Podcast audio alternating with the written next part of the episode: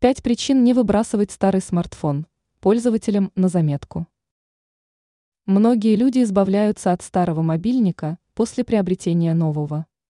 И это огромная ошибка. Дело в том, что предыдущий гаджет еще может принести пользу. Правда, в ином качестве. Старый смартфон может выступить в роли какого-нибудь другого устройства. Особое внимание нужно обратить на следующие варианты применения гаджета. Будильник. Это приложение есть даже на самых древних мобильниках.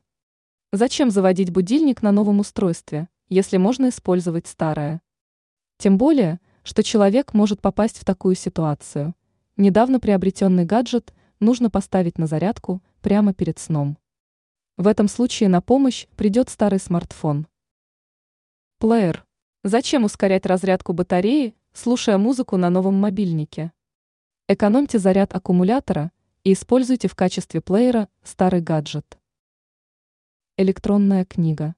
Суть та же, уровень заряда нового смартфона останется высоким, если читать книги не на нем, а на предыдущем гаджете. Навигатор.